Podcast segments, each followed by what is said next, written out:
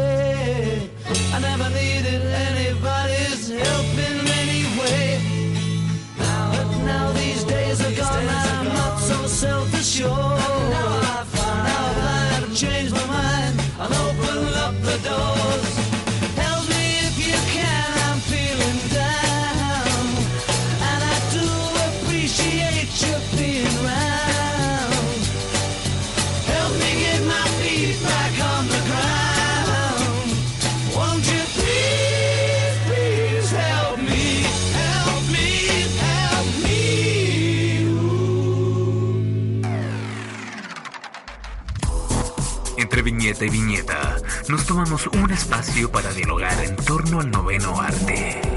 Joaquín Bustamante y Jorge Cifuentes nos abren un tubo boom a lo mejor del cómic en una hora dedicada a la historieta. Esto es el Cuarto Mundo en radiodemente.cl.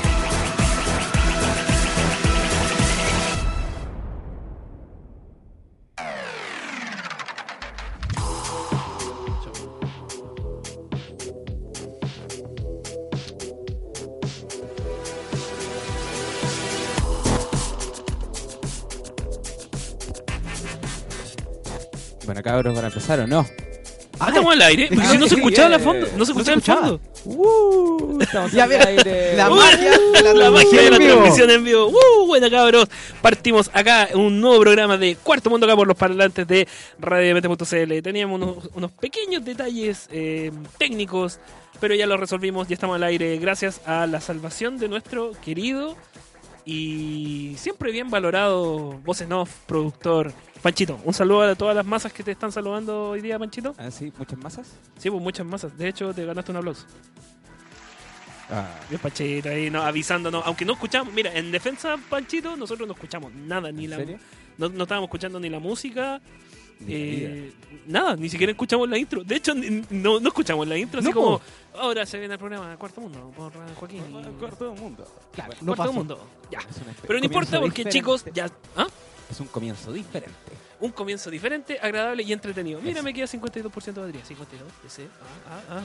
Chicos, como les decíamos, un- empezamos un nuevo programa acá de Cuarto Mundo por realmente.cl y em, tenemos hartos temas interesantes. Eh, la semana fuimos a la van premier de Spider-Man Far From Home, ¿cierto, Jorge? Sí, función de prensa. En sí, la mañana. función de prensa. ¿Y eh, qué te pareció? Lo vamos a comentar A grandes en su propio bloque. Ya, pero un- en una palabra. No, sí me gustó, está buena. Ya, listo. Eran, dijiste como 4 o 5, pero no importa. Vamos a conversar sobre Spider-Man Far From Home directamente que trae Sony en colaboración con Marvel y bueno, nuestros amigos de eh, Andes Films que trajeron a Chile. Vamos a hablar de eso y además, ¿qué más vamos a hablar hoy día, Jorge? También vamos a hablar del fin del cómic de The Walking Dead. Por fin terminó. Sí, terminó. sí, mira, ahí vamos a conversar un poco sobre eso. Eh, Más que nada vamos a conversar sobre todo lo que fue el camino de The Walking Dead. eh, desde que fue un impacto en, en- en- en el tema, mm, no- o sea, no tan solo en el tema, sino que en la industria del cómic, que ya tenía una, una poca saturación con respecto al, al- al formato o al, a la rama zombie de, la- de los cómics. Claro.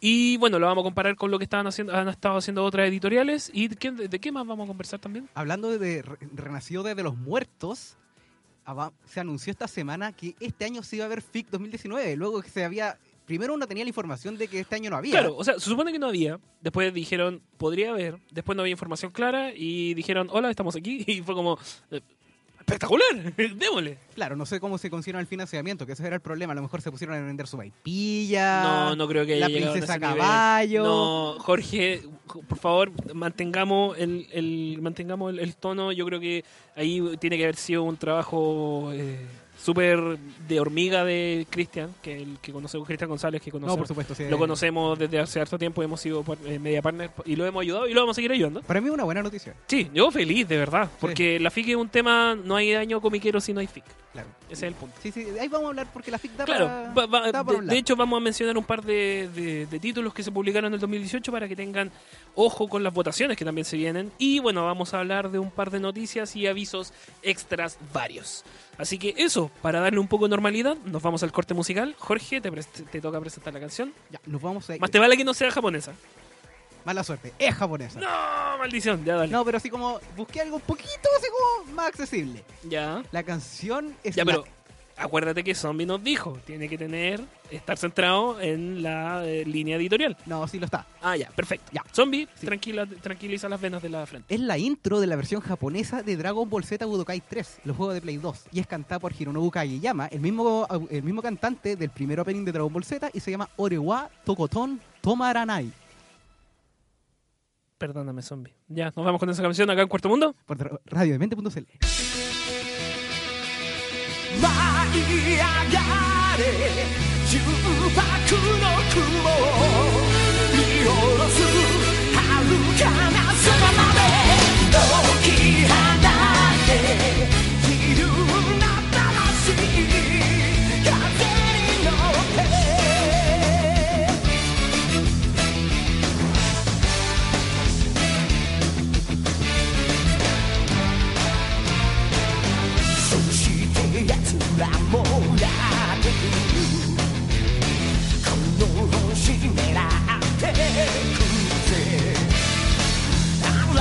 予感ワイワイワイ俺が地球の盾になる。そうさとこと止まらず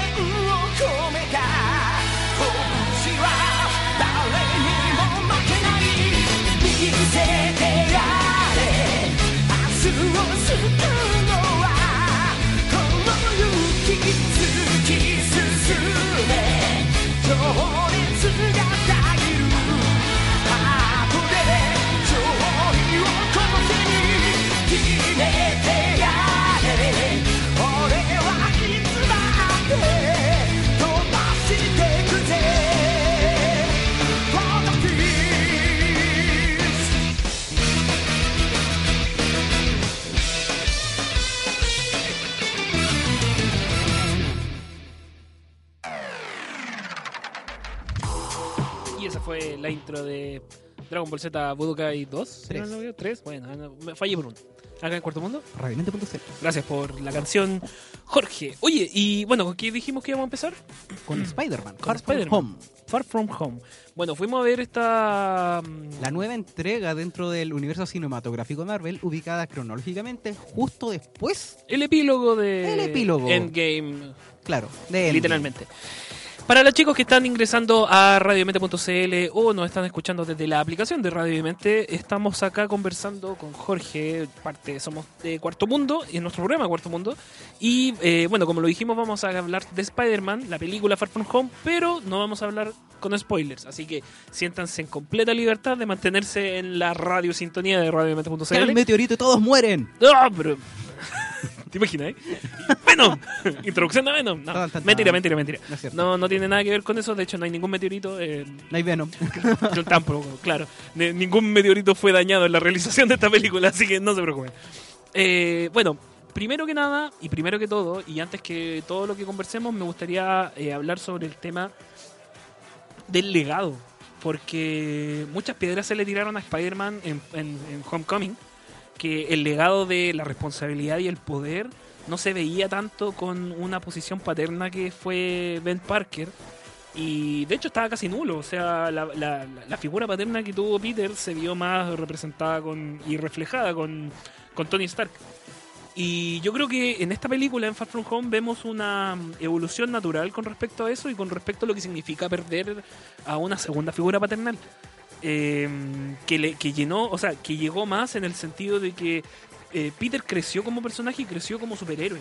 Entonces, primero pierde a Ben Parker como un niño normal y después pierde a Tony Stark como un superhéroe.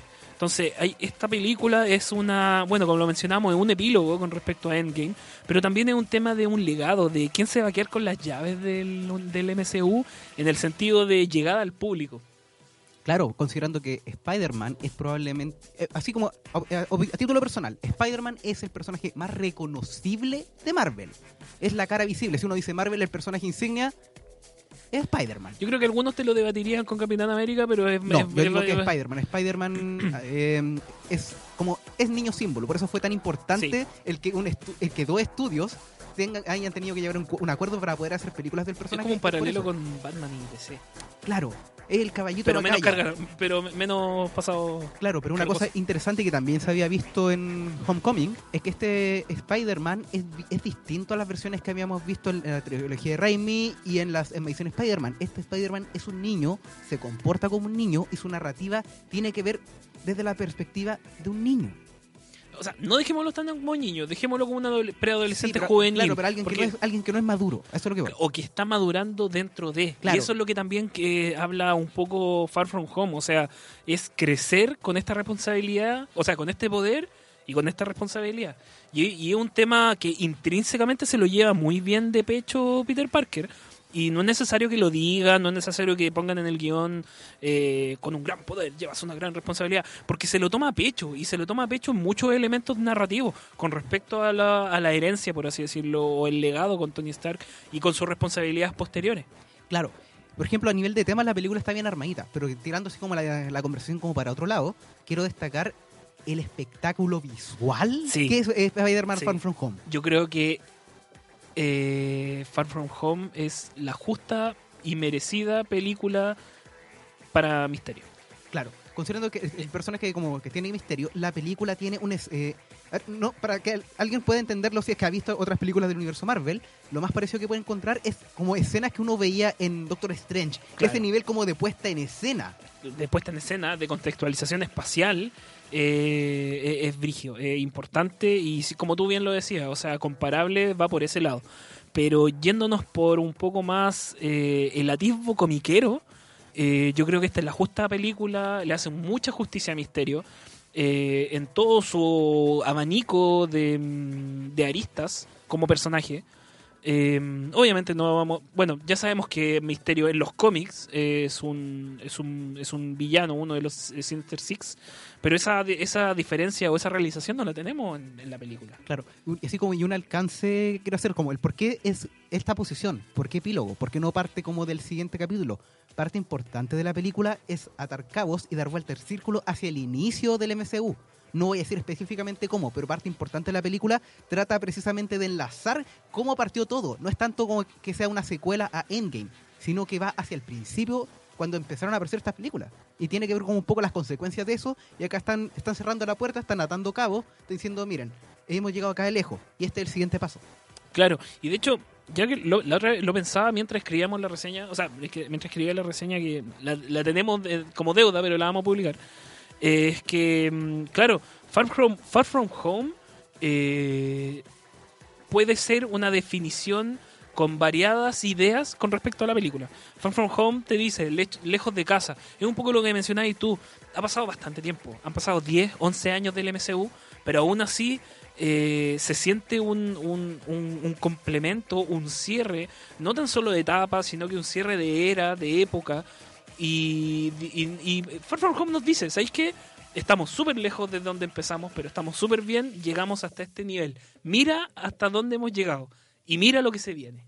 Y esas son las dos escenas post créditos que deberían Sí, quedarse. sí, no lo voy a decir específicamente, pero la película tiene dos escenas post crédito, pero la primera es para caerse de poto, derechamente. Yo creo que es la mejor escena post crédito que tiene todo el MCU. Claro, no es la más épica, pero sí es la como que ya llena harto, tiene un detallito. Mira, yo me fui de trasero cuando apareció Stan Lee en eh, Guardians of the Galaxy 2. Cuando, como que fue. eh, eso fue un fast service completo. Eh, de ahí vamos a ir conversando en el siguiente bloque. Ya, Jorge, presenta la segunda canción y ojalá sea como la gente. Por- Oye, que deja de hacerme bullying por las canciones, no te gustan, elégelas tú. Sí, la voy a elegir. Ya, Pero la no hoy siguiente- no, la siguiente es Space Age Love Song. Esta canción es de A Flock of Seagulls, parte del soundtrack de Spider-Man Homecoming, hablando de Spider-Man. Espectacular. Así que nos vamos con esa canción de, directamente desde Homecoming y vamos a seguir conversando en el siguiente bloque acá en Cuarto Mundo. Por radiamente.cl.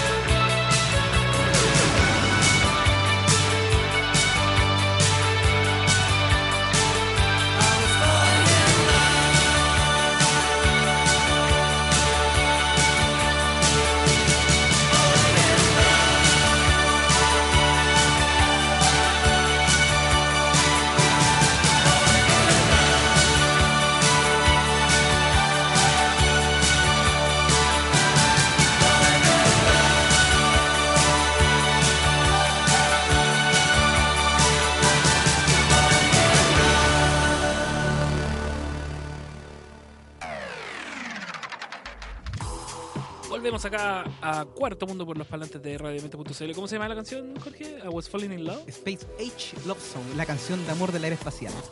Espectacular. Acá en Cuarto Mundo. Por radiomente.cl. Qué interesante que la canción esté tan bien elegida para lo que el tema que estábamos conversando y vamos a conversar, vamos a seguir conversando ahora sobre Spider-Man Homecoming, o sea, perdón, Far From Home, eh, sin spoilers. Eh, para la gente que está recién comenzando a sintonizar radiomente.cl, estamos hablando precisamente de eso y quedó una idea en el blog anterior con respecto eh, a lo que significaba ser un poco superhéroe y a lo que se nos viene a futuro. O sea, en ese sentido, eh, la película tiene muy bien trazado lo que quiere representar y lo que quiere obtener y, lo- y de, de dónde debe del, en el cómic. Eh, el estilo visual es, es muy agradable, muy im- impresionantemente agradable. Y como yo decía, es digno ejemplo de lo que puede llegar a ser Misterio y lo que hacía Misterio en los cómics. O sea, yo tengo recuerdos, tengo memorias de cómics de, de peleas con Misterio en donde era impresionante, o sea, nada era lo que tú creías, no podías guiarte de, de- de- de nada de lo que pensabas ni de lo que veías, sin, sino confiar. Y ahí hay un tema, y yo creo que es un coletazo, un espaldarazo a los que criticaban al, al- al guionista con, de Homecoming con ciertos atributos que debería tener Spider-Man y que supuestamente no están. Acá están presentes, así que guiño, guiño, no se preocupen. También así, me gustaría así como destacar el trabajo de Ryan Gosling eh, en la película. Ryan Gosling. Sí, pues, él, o sea, bueno, es él. es Ryan- Jake Gyllenhaal, hombre, ¡Oh! Ryan Gosling es el loco de The Notebook. Uy, me está pasando lo que con Es- los crises. Es el loco de. Sí, es el loco de La La Land. Es el loco de. No he visto más películas. Sí, Ryan Jake. Gyllenhaal, así como... El loco de Blade Runner, la continuación. Sí, uy, me enredé. Ya, pero el punto es el mismo. Ajá, toca bullying al Jorge. Ya, sorry, perdón, sigue. No, por eso. eh, Es como Jake su- Gyllenhaal. Jake Gyllenhaal. Su participación en la película, así como el, el rol que, que da- no, no puedo hablar en mucho detalle. No. Puedo decir que como es una muy buena elección de casting. El personaje tiene distintas facetas, las cumple. Es un actor conocido, así como. Sí. Así que por sí mismo, por su dura presencia, transmite carisma. Es el, mira, el, el actor es completo para el personaje y el personaje, el backstory tiene está muy bien hecho, tiene completo sentido que exista un personaje como Jake Gyllenhaal y Misterio en el MCU. Y como lo plantearon en la película. Tiene pero absoluto sentido. O sea, caja, cuaja todo. De verdad que cuaja como personaje, cuaja en la historia y cuaja donde tiene que, entrar bien. Ahora, igual yo tengo mi, mi, eh, mis comentarios. La película no es perfecta, definitivamente. Eh, a ratos quizás se me pasó un poco la mano con respecto al humor, pero en el sentido de que mm, me costó... Cuando tú vienes con el sabor de Endgame en la boca, eh, tú no esperáis que el epílogo de esa historia sea una historia un poco más juvenil. Entonces me costó cambiar el switch, dar vuelta. Eso es lo que me dio un Eh, poco. Pero me en todo costó un caso, poco. hay un antecedente. Cabe acordar que el fin de la fase 2 no fue con Avengers, fue con Ant-Man. Sí, y Ant-Man tiene una cuota muy importante de humor, pero no, no constante. Y es un humor un poco más distinto, un poco más de, de, de los dad jokes, del, del burn, ¿cachai? Ese es el humor que tenía un poco más Ant-Man. Este es un poco más gráfico, visual, físico. eh, no sé, oh, me tropecé y me caigo. Oh, me pegué un, pastel, un Así, pastelazo, ¿cachai? Claro, una cosa así.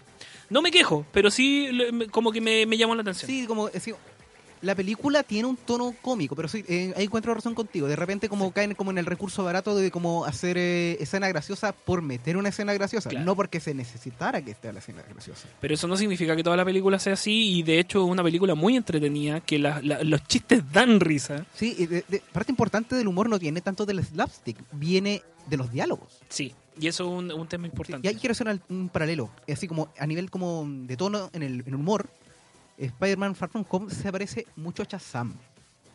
Y eh, también, por ejemplo, hay una de las primeras reacciones como que vi. En general las reacciones eran buenas, pero hay, un- estoy seguro que va a haber un montón de gente que precisamente le va a molestar por Oh, liberen el Snyder Cut. ah, ah. claro, diciendo esta película es para puros millennials, entendiendo, en- no ah. entendiendo de qué va el concepto. Es que no entienden Justice League. Claro. Nos van a mandar mensajes El director agradablemente. Ya. ya, pero, ya. Pero el punto es el mismo. Es, tiene un humor de que sí, que está así como tiene harto así como mm, de, como de chico joven. De hecho, la yo la, primer, la primera escena de la película, a mí me pilló así como mal parado. ¿Volando bajo? Sí, no entendía. Y hasta- pero empezó a, así como desarrollarse sola, sin ningún- eh, solo con una canción y una secuencia de imágenes y entendía de lo que iban y me, dio harta risa porque se nota hacia dónde apuntaba. Sí, de- eso eh, di- dictamina el camino y dictamina el color del- de la película en ese sentido, que es un humor saliendo de, de high school, del, del colegio, por así decirlo. Y sí, pero eso, eh, o sea, Raya la Suma es sumamente entretenida.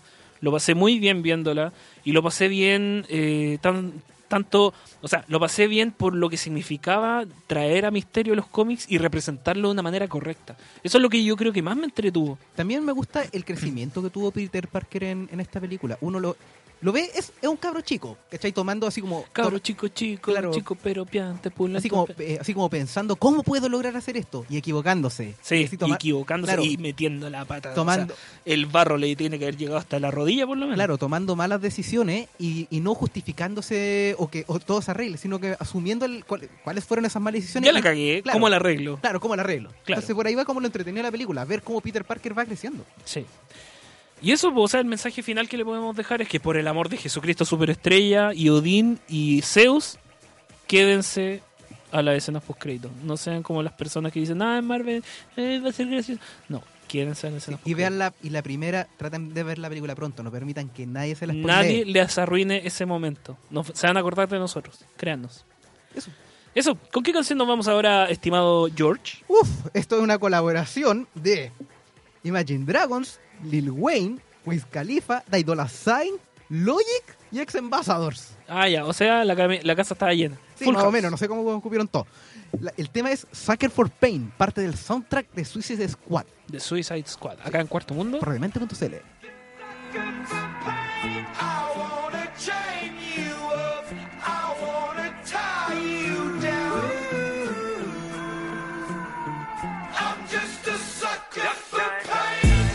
sucker for pain. I got the squad tatted on me from my neck to my ankles. The pressure from the man got us all in rebellion. We gon' go to war, yeah, without failure. Do it for the fam, dog. Ten toes down, dog. Love and the loyalty, that's what we stand for. Alienated by society. All this pressure give me anxiety. Walk slow through the fire. Like who gon' try us? Feeling the world go against us. So we put the world on our shoulders. I torture you.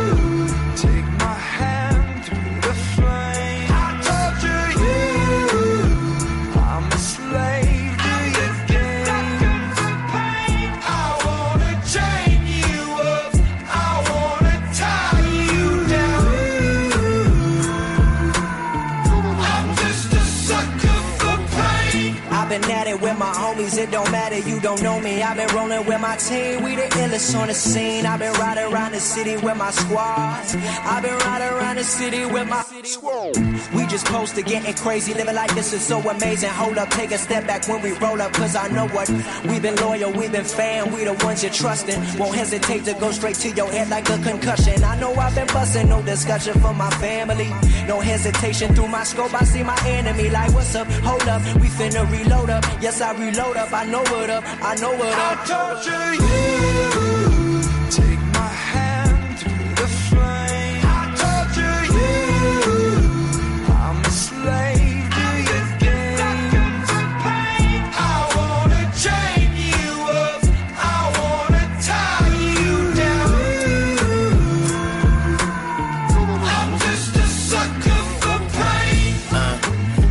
gotta to destruction. A full dosage of detrimental dysfunction. I'm dying slow, but the devil trying to rush me. See, I'm a fool for pain. I'm a dummy, might cut my head off right after I slit my throat. Tongue kiss a shark. Got jealous bitches up in the boat, eating peanut butter and jellyfishes on toast. And if I get stung, I get stoked. Might choke like I chewed a chunk of charcoal. Naked in the North Pole. That's why my heart cold, full of sorrow. A lost soul, and only Lord knows when I'm coming to the crossroads. So I don't fear shit but tomorrow. And I'm a sucker for pain. It ain't nothing but pain. You just fucking complain. You ain't tough as you claim. Just stay up in your lane. Just don't fuck with Lil Wayne. I'ma jump from my plane or stand in front of a train. Cause I'm a sucker for pain. Used to doing bad, now we feel like we just now getting there. Getting there, getting there, getting there. Got no other way, so we started and finished it. No pain, no gain. Never stand down, made our own way. Never going slow, we pick up the pace. This is what we wanted from a young age. No emotion, that's what business is. Lord have mercy on the witnesses.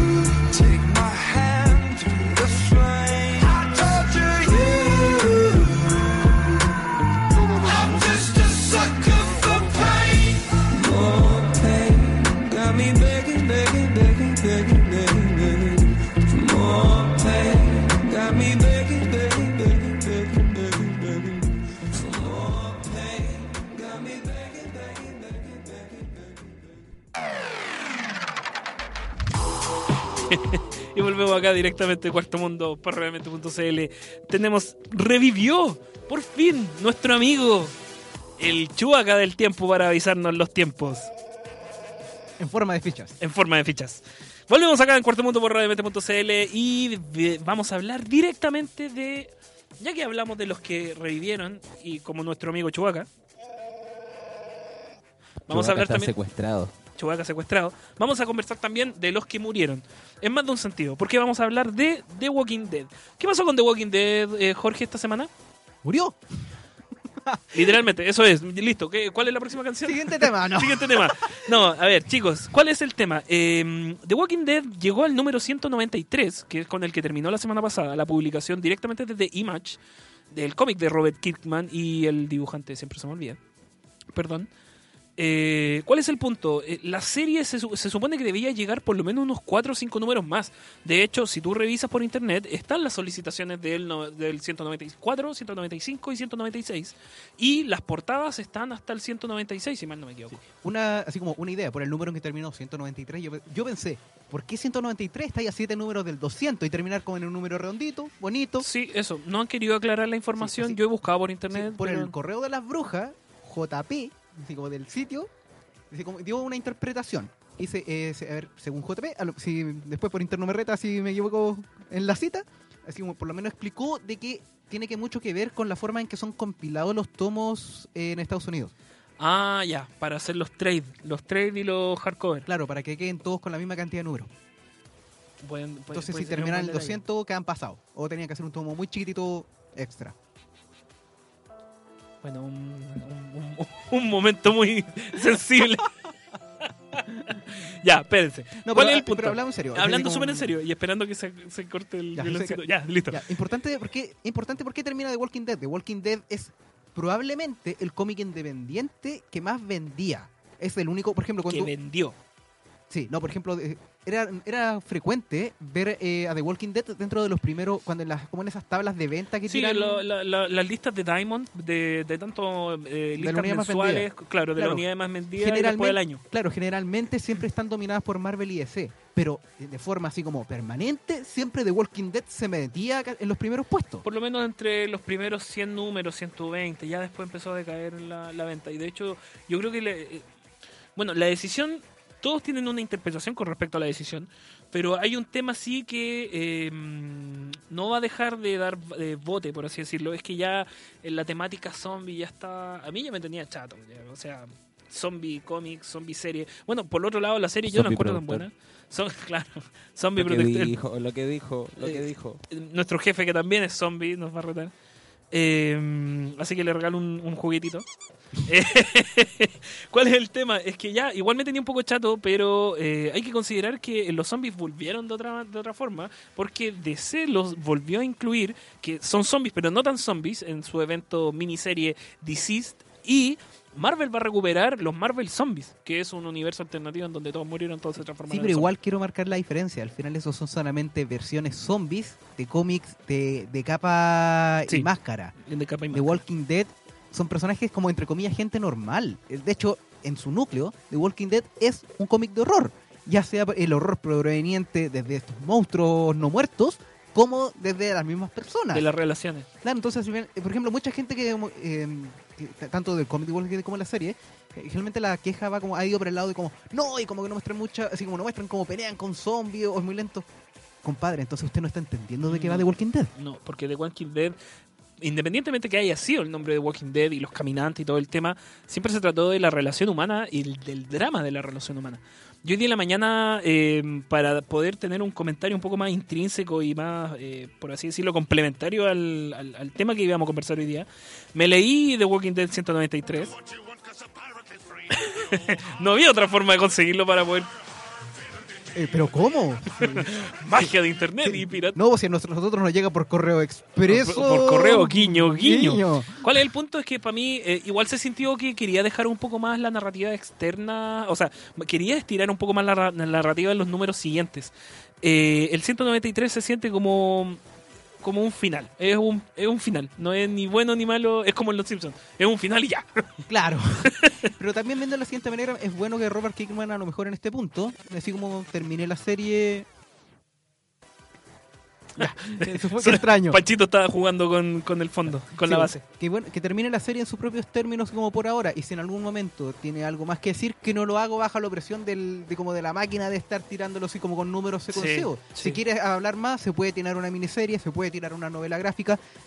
Su universo está ahí. Puede Claro. hacer lo que quiera con él.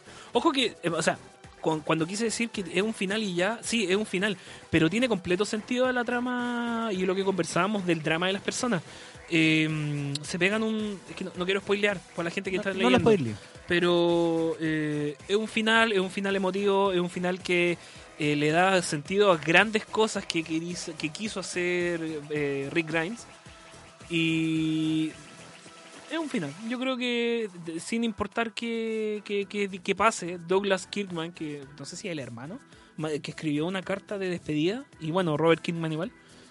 eh, al final, la- al final le, le echaron, le hicieron el, la, cana- la canasta tres puntos, porque pudieron terminarlo. Y, y sabéis lo que más me encanta de esta cuestión y que pasa en muchos medios, por ejemplo, extranjeros, que no pasa mucho en, nacionales, no hay una explicación de por qué se explotaron los zombies en, lo- en The Walking Dead. Nadie sabe por qué, nadie sabe qué lo provocó y no se gastan en explicarlo. Hay muchas, muchas, muchos medios americanos que gastan mucha narrativa en explicar por qué llegaron a este punto. Y eso es una de las cosas que yo me saco el sombrero con The Walking Dead. O sea, supieron mantener tramas, supieron mantener historias, supieron mantener arcos completos con lo que querían de verdad vender. Claro. Y si en algún momento Robert Kirkman quiere cambiar el auto, probablemente ustedes también ahí lo van a saber. claro. Lo que sí le pusieron de nombre a- al evento apocalíptico. El evento apocalíptico no, no es, un, no es un mayor spoiler, se llama The Trials. Lo, lo- ah, se me olvidó el, ¿Las pruebas? Las pruebas. Las pruebas. Los sobrevivientes.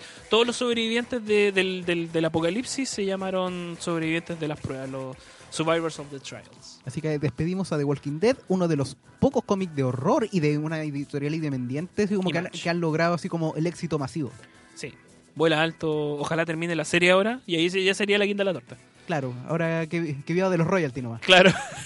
bueno, Robert Kingman ya- eh, tiene proyecto en todo caso, todavía está sacando Outcast. Ya, Jorge, nos vamos con la canción. No, Siguiente tema, nos vamos con Acceptable in the 80s de Calvin y Harris, parte del soundtrack de The Inbetweeners. Así que nos vamos con. ¿Cómo se llama la canción? Aceptable en los 80, Aceptable en los 80. Esto es Acceptable in the 80s, acá en Cuarto Mundo. por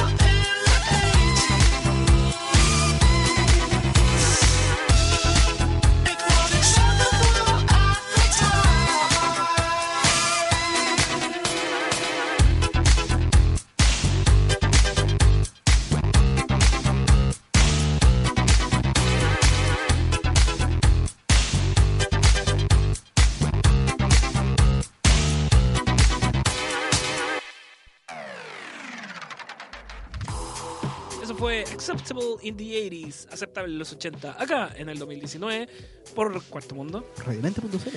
Y volvemos, chicos, la gente que está recién metiéndose a www.radiomete.cl o recién abrió su celular, descubrió que tenía batería, se metió a la aplicación tanto de iTunes como de Android y se metió a la aplicación de radiomete.cl. Estamos acá en Cuarto Mundo para hablar de eh, tu encuentro, tu de reunión, de club de lectura para hablar sobre historietas. Claro, y hoy día ya hablamos de Spider-Man Far From Home, la película que se estrenó esta semana. Yes, sin spoilers. Sí, y también hablamos del fin de The Walking Dead.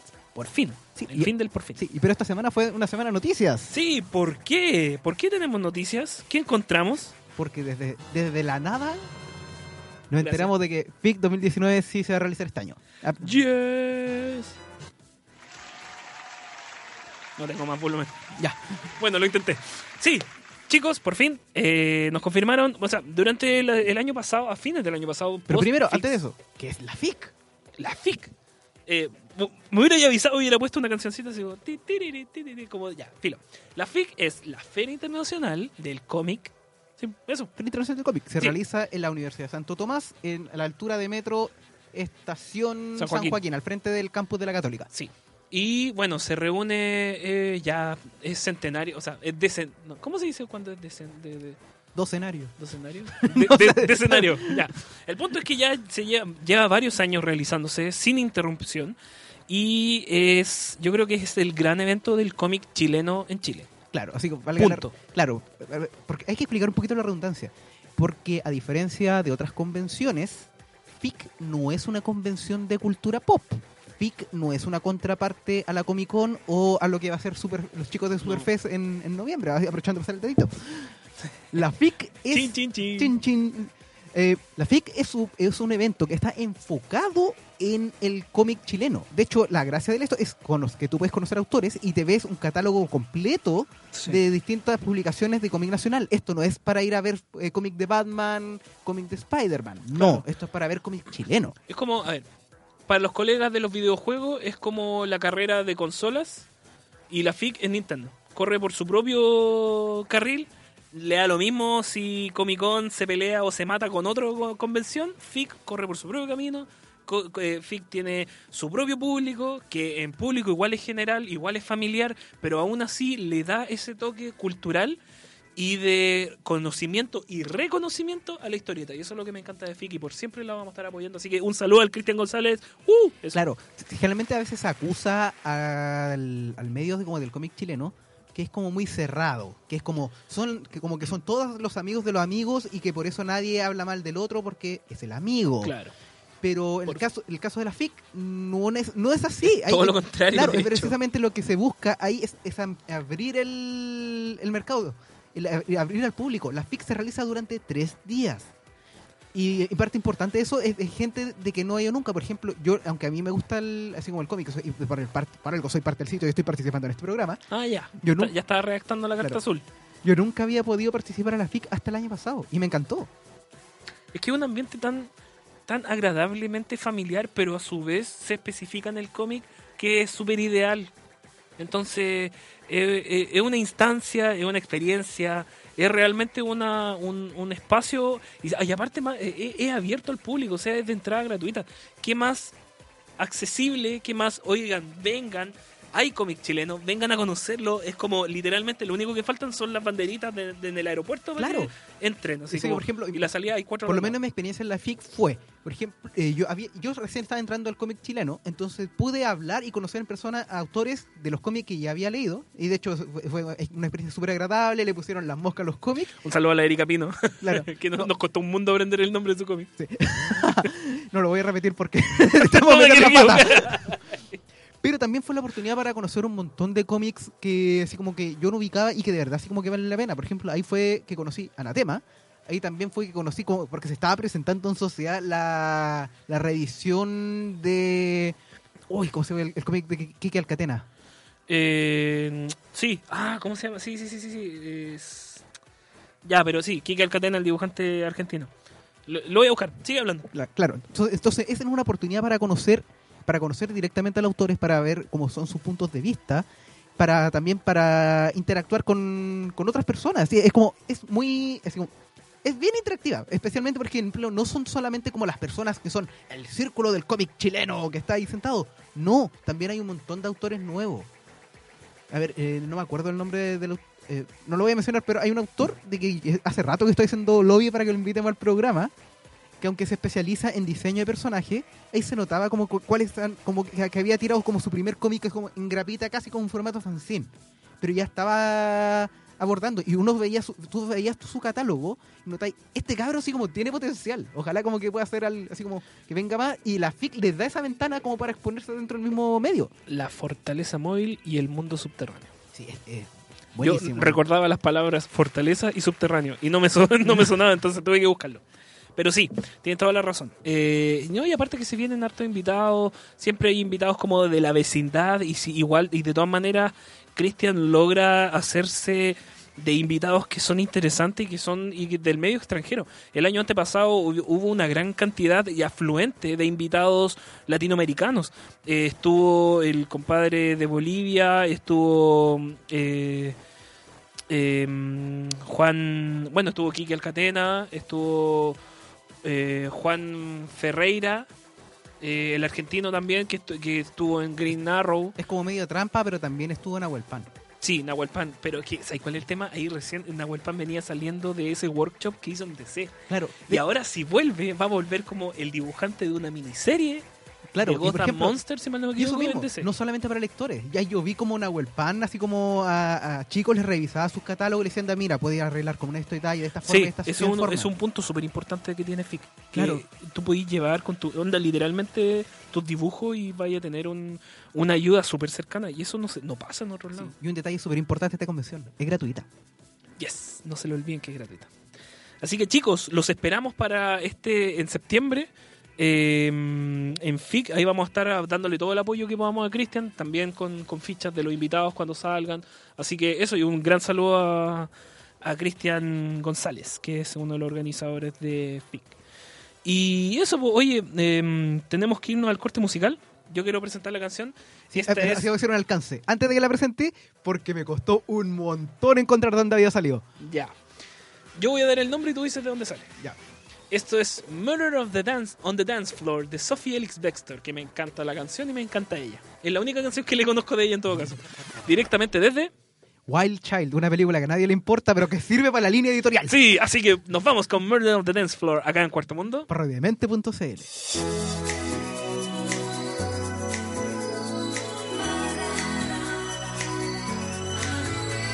It's murder on the dance floor. You better not kill the groove,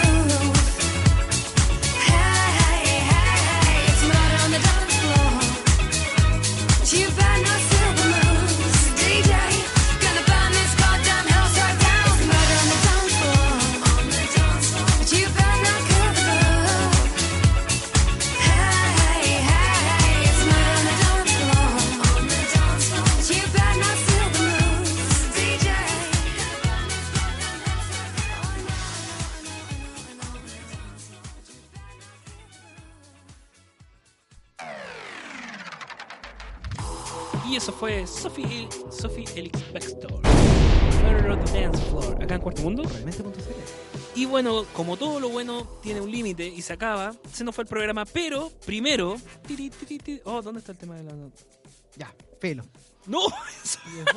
Colapsó la aplicación. Colapsó la aplicación. Bueno, ahí Panchito me está llevando con música de fondo.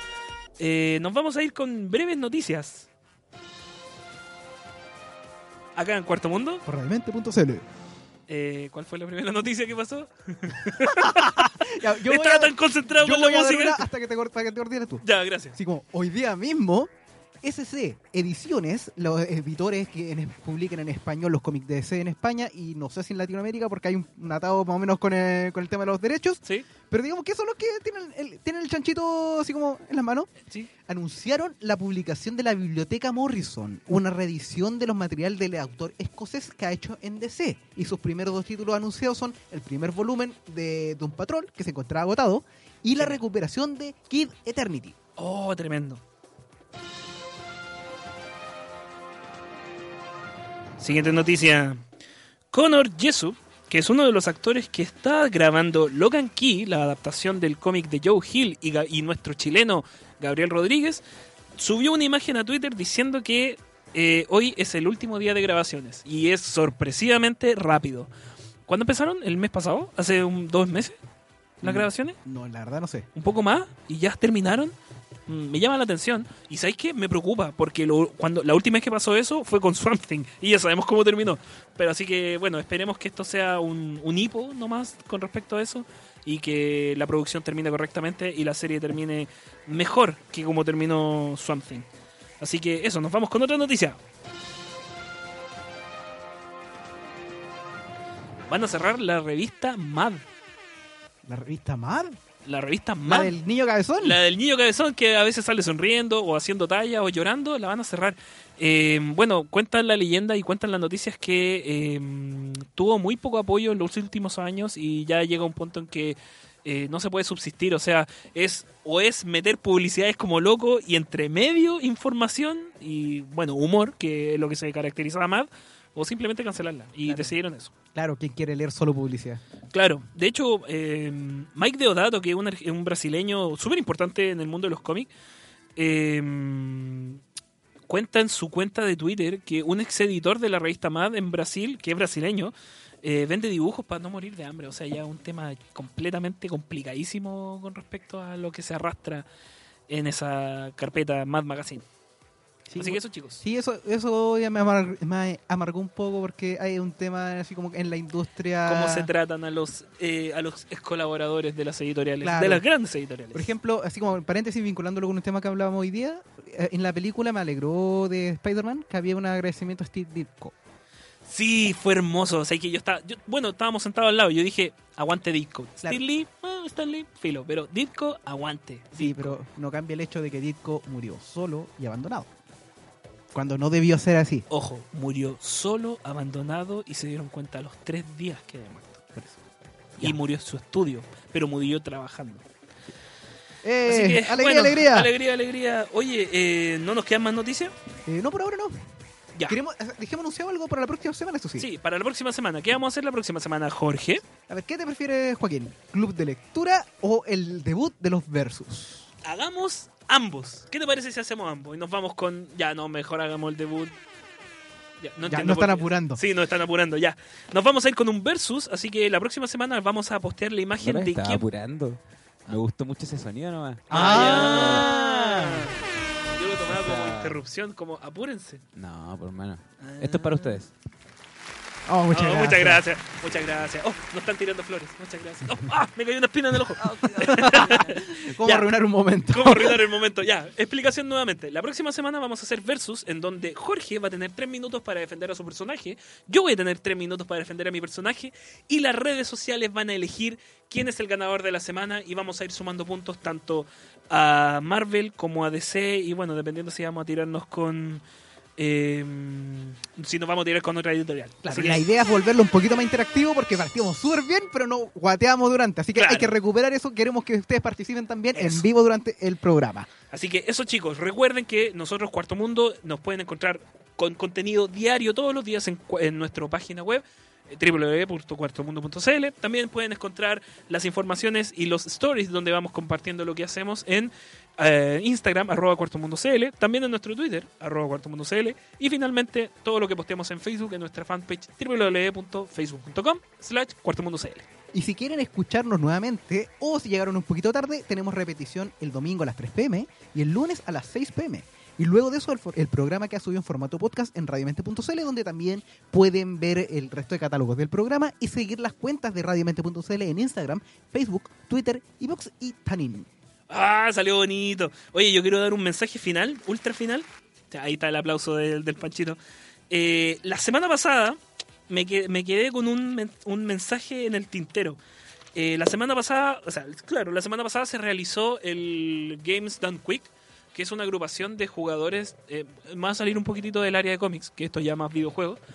Eh, es un una, una comunidad de personas que se llaman los eh, speedrunners, que se dedican a jugar el juego lo más rápido posible.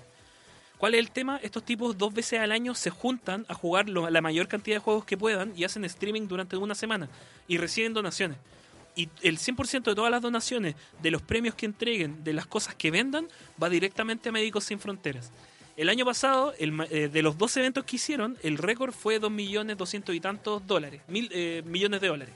Este año llegaron a los 3 millones de dólares y fue impresionante y la verdad fue, gracias por los aplausos Panchito, eh, eso. Lo que me, lo que me, ¿Por qué doy este mensaje? Porque no hay ninguna noticia en medios de juegos, de videojuegos o de esports chilenos con respecto al tema. Considerando que en Chile hay movimientos de gente eh, speedrunner. Y, como, y como estamos saldando deudas, antes de irnos nos vamos a ir con un tema que quedó pendiente la semana pasada. Yes. Nos Preséntalo, por favor. Nos vamos con Fly Me to the Moon, cantado por Megumi Ayachibara del el ending de Evangelion. Sí, ¿Ya vieron Evangelion ya, no? ¿Qué le- le Deberíamos haber terminado así el programa la semana pasada, pero Sí. así que saldamos esta deuda. Así que eso, nos vamos con Fly Me to the Moon. Acá en Cuarto Mundo, por radiomente.cl. Que tengan una gran semana y un gran viernes. Hasta luego. Chau, chau. Bye bye.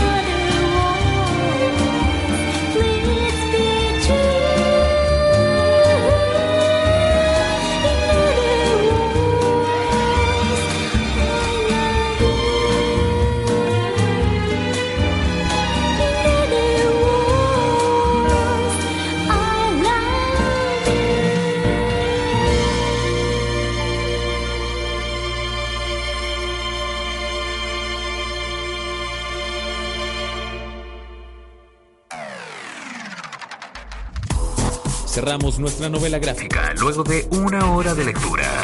Nos tomamos un respiro para pensar en todo lo que hablamos sobre el noveno arte. La próxima semana volveremos a encontrarnos con Joaquín Bustamante y Jorge Cifuentes en las puertas del Turbo Boom. Esto fue Cuarto Mundo en radiomente.cl.